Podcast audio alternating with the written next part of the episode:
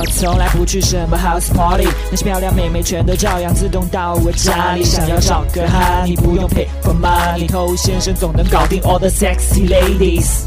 嗨，各位好，我是头先生啊。说一件恐怖的事情，就是新年又要来了啊。这个本来是应该很开心嘛，但是如果你还是个单身狗的话呢，免不了要面对七大姑八大姨的催婚，甚至要让你现在走上相亲这条道路。那咱们就走嘛。但最可恨的呢，就是一帮亲戚每次假模假样的关心你的人生大事，然后让你努力赶紧。爸妈年纪已经不小了，可是他呢？从来也没有帮你介绍过任何一个女朋友，要么就是介绍一些歪瓜裂枣的，简直虚伪，是吧？站着说话不腰疼，所以那些真的会去帮你安排一些相亲，给你介绍一些女生的亲戚朋友，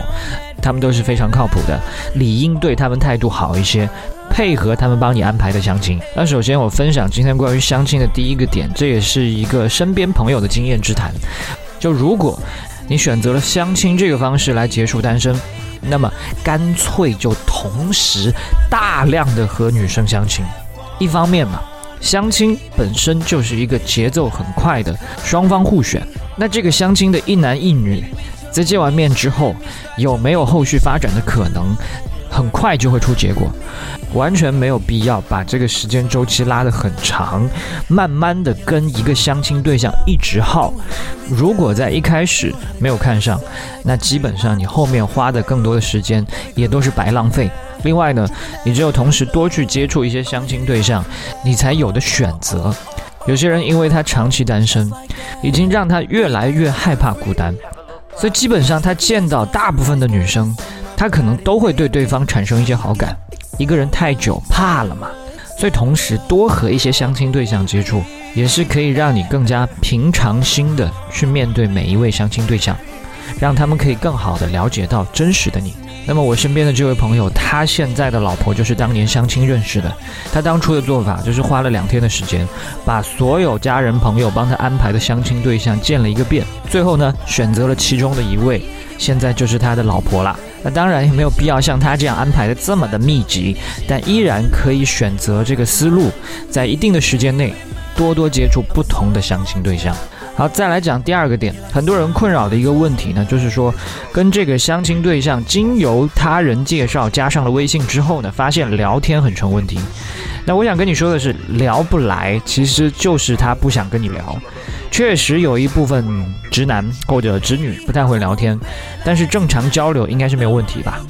他不会撩，不代表他不会聊。当你们通过相亲这种方式互相加了微信，那这个女生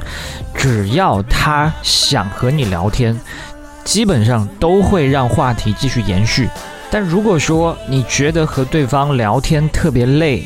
总是你在不停的想话题，那八成就代表她是在婉拒你了。举个例子，当你去刚加了一个相亲对象，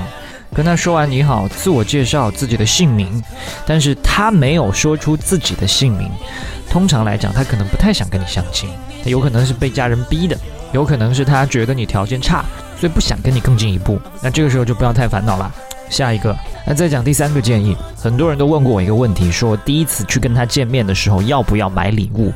如果是你跟他第一次见面。那这意味着你们之前从来就没有见过啊！废话，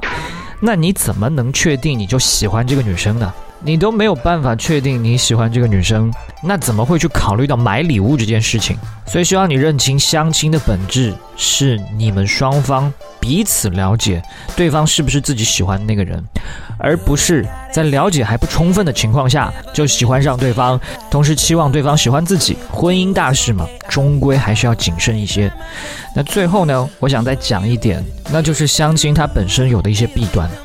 如果你只依赖相亲这一种方式去认识女生的话，她非常被动，因为这些女生全部都是别人给你介绍的，所以究竟会出现一些什么样的女生，完全是听天由命，你没有办法控制。如果说帮你介绍的人多，那还好，选择范围大一些；但如果你本身生活圈就很小，你要通过这种方式，一年下来可能都没有几个可供选择。所以我建议你，不要只是把希望寄托在别人给你介绍。你作为一个男人，你应该走出去，主动出击，去认识任何你想认识的女孩。好，我是头先生，把节目分享给你身边的单身狗，就是对他最大的温柔。